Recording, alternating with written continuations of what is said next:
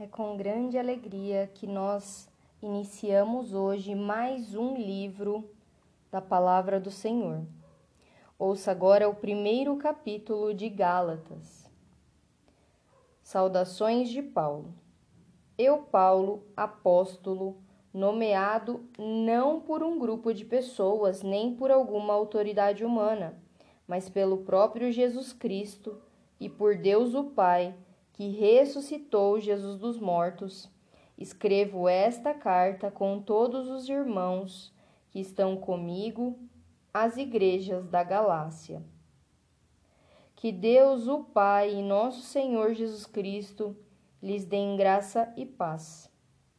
Jesus entregou sua vi... Jesus entregou sua vida por nossos pecados a fim de nos resgatar deste mundo mal, conforme Deus, nosso Pai, havia planejado. Toda a graça, toda a glória a Deus para todo sempre. Amém. Uma só mensagem de boas novas. Admiro-me que vocês estejam se afastando tão depressa daquele que os chamou para si por meio da graça de Cristo. Vocês estão seguindo um caminho diferente que se faz passar pela. Não são boas novas de maneira nenhuma. Estão sendo perturbados por aqueles que distorcem deliberadamente as boas novas de Cristo. Que seja amaldiçoado qualquer um incluindo nós, ou mesmo um anjo do céu, que anunciar boas novas diferentes das que nós lhes anunciamos. Repito o que disse antes. Se alguém anunciar boas novas diferentes das que vocês receberam, que seja amaldiçoado. Acaso estou tentando conquistar a aprovação das pessoas? Ou será que procuro a aprovação de Deus? Se meu objetivo fosse agradar as pessoas, não seria servo de Cristo. A mensagem de Paulo vem de Cristo. Irmãos, espero que vocês entendam que a mensagem das boas novas por mim anunciada não provém do raciocínio humano. Não recebi de fonte humana e ninguém a ensinou a mim. Ao contrário, eu a recebi por revelação de Jesus Cristo.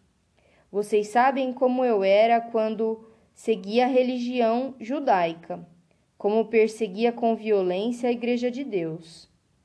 Não media esforços para destruí-la. Superava a muitos dos judeus de minha geração, sendo extremamente zeloso pelas tradições de meus antepassados. Contudo, Ainda antes de eu nascer, Deus me escolheu e me chamou por sua graça. Foi do agrado dele revelar seu filho a mim, para que eu o anunciasse aos gentios. Quando isso aconteceu, não consultei ser humano algum. Tampouco subi a Jerusalém para pedir o conselho daqueles que eram apóstolos antes de mim em vez disso, fui à Arábia e depois voltei à cidade de Damasco. Então, passados três anos, fui a Jerusalém para conhecer Pedro, com quem permaneci quinze dias. O único outro apóstolo que vi naquela ocasião foi Tiago, irmão do Senhor. Afirmo diante de Deus que o que lhes escrevo não é mentira.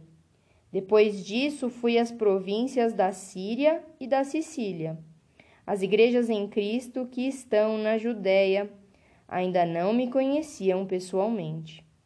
Sabiam apenas o que as pessoas diziam. Aquele que nos perseguia agora anuncia a mesma fé que antes tentava destruir.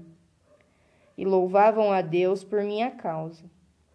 Se encerra aqui o capítulo 1 do livro de Gálatas. Pai, nós te agradecemos, Senhor pois todo joelho se dobrará a ti, Senhor, tanto os perseguidores quanto os perseguidos. Que nós possamos alcançar graça em ti e que nós possamos alcançar mais almas para o teu reino, Senhor.